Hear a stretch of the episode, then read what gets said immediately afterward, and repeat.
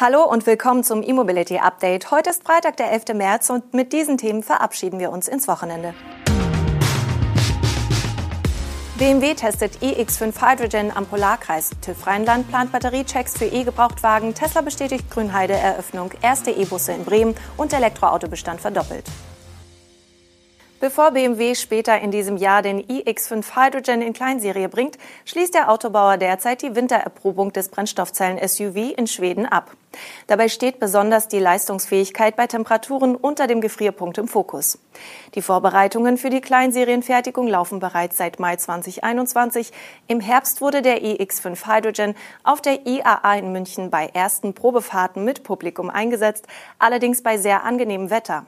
Das war bei den Wintertestfahrten auf öffentlichen Straßen sowie im Testzentrum der BMW Group in Nordschweden nicht immer so. Bei der sogenannten Wintererprobung wollten die Ingenieure die Funktion des Antriebsstrangs bestehend aus Brennstoffzellensystem, Wasserstofftanks, Leistungspufferbatterie und dem zentralen Fahrzeugsteuergerät auch unter widrigen Bedingungen absichern.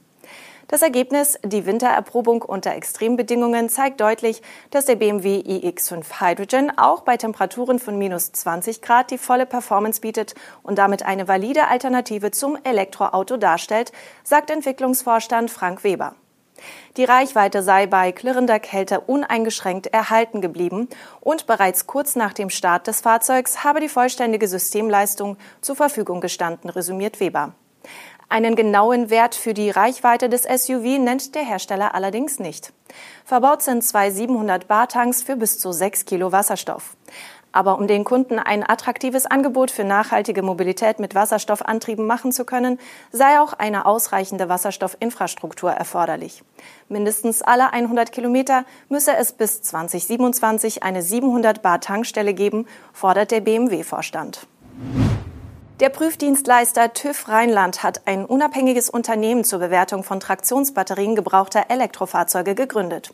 Die Battery Quick Check GmbH wird bei ihren Dienstleistungen die Technologie des Münchner Analytikunternehmens Twice nutzen. Die neue GmbH mit Sitz in Köln soll in den kommenden Monaten gemeinsam mit dem Technologiepartner Twice zum führenden Unternehmen für die unabhängige Bewertung von gebrauchten Traktionsbatterien aufgebaut werden. So teilt der TÜV Rheinland mit. Die neue Dienstleistung des Battery Quick Check werde ab Herbst 2022 beispielsweise für Autohäuser, Werkstattketten, Logistiker, Versicherungen, Leasinggesellschaften oder das Fuhrparkmanagement von Unternehmen verfügbar sein. Privatkunden können die neue Dienstleistung über ein Autohaus oder eine Werkstatt in Anspruch nehmen. Die Leistung umfasst einen detaillierten Report über den Zustand der Batterie, bekannt auch als State of Health oder kurz SOH. Der Check ist vom TÜV Rheinland zertifiziert. Die entsprechende Prozedur in der Werkstatt dauert ungefähr 60 Minuten. Die über ein sogenanntes OBD-Dongle ausgelesenen Daten werden mit der Batterieanalytik von Twice verarbeitet. Allein für Deutschland rechnen die Partner damit, dass es bereits im Jahr 2023 einen Bedarf für rund 150.000 Bewertungen von Traktionsbatterien für Elektrofahrzeuge gibt. Preise für den Test nennen die Partner noch nicht. Tesla hat den geplanten Termin für die Auslieferung der ersten Kundenfahrzeuge aus der Fabrik in Grünheide bestätigt. Laut der von Tesla verschickten Einladungen wird der Delivery Day am 22. März um 15 Uhr stattfinden. Das passt zu früheren Berichten, wonach die Eröffnungsfeier in der Fabrik am 22. oder 23. März geplant sei. Auch Elon Musk werde vor Ort sein und die Übergabe der ersten 30 Model Y Performance an Kunden begleiten. Vor einer Woche hatte Tesla die finale umweltrechtliche Genehmigung für das Werk in Grünheide erhalten. Auf der Pressekonferenz hieß es, dass die finale Genehmigung mehr als 400 Auflagen vorsieht. Landesumweltminister Axel Vogel gab aber an, dass Tesla diese Auflagen innerhalb von zwei Wochen erfüllen wolle. Das wäre bis zum 18. März. Eine Eröffnung am 22. März mit der Übergabe der ersten Kundenautos wäre also möglich. Bevor die Nachweise erbracht sind, dass Tesla die Auflagen allesamt erfüllt, dürfen in der Giga Berlin keine Fahrzeuge für den Verkauf produziert werden. Auch wenn die Einladung zum Delivery Day ein graues Model Y zeigt, scheinen die meisten Postings von Bestellern in sozialen Medien darauf hinzudeuten, dass vorerst vor allem schwarze Fahrzeuge ausgeliefert werden. Kein Wunder, schwarz ist aktuell die einzige Universallackierung im Angebot. Bereits zuvor gab es Berichte, dass die Auslieferungen aus Grünheide mit schwarzen und weißen Model Y Performance beginnen sollen. Ab Mai sollen dann weitere Farben folgen.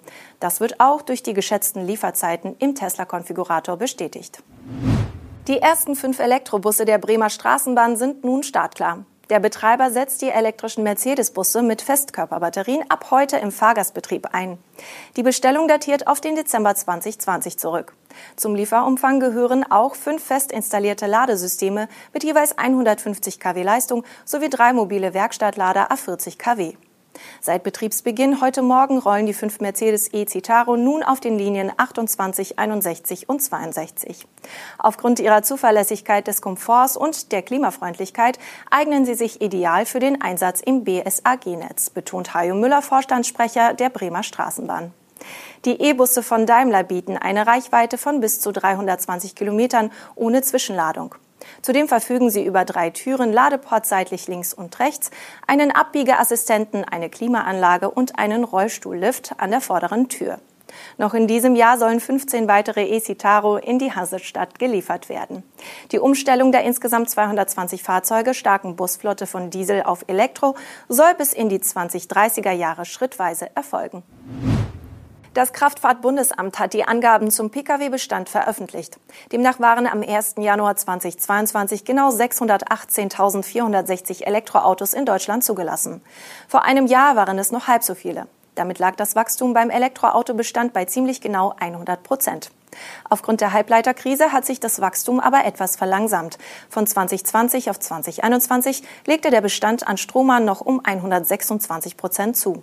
Beim Bestand handelt es sich übrigens nicht um die reine Summe aller Neuzulassungen des Jahres. Denn nicht alle der neu zugelassenen Pkw bleiben auch hierzulande auf den Straßen. Laut Kraftfahrtbundesamt waren die Elektroneuzulassungen über das Jahr 2021 hinweg höher als der finale Bestand. Es wurden also rund 46.500 Elektroautos wieder abgemeldet. Bei wie vielen davon es sich um ältere Fahrzeuge handelt oder junge Gebrauchte, die ins Ausland verkauft wurden, ist nicht bekannt. Zum Jahreswechsel waren übrigens auch knapp 566.000 Plug-in-Hybride angemeldet. Rechnet man diese mit den Elektroautos zusammen, ergibt sich ein Bestand von knapp 1,2 Millionen Autos mit Ladeanschluss. Das waren die Highlights der Elektromobilität für diese Woche. Wir sind am Montag wieder mit unserer Sendung und dem Podcast für Sie da. Bis dahin wünschen wir Ihnen ein friedliches Wochenende.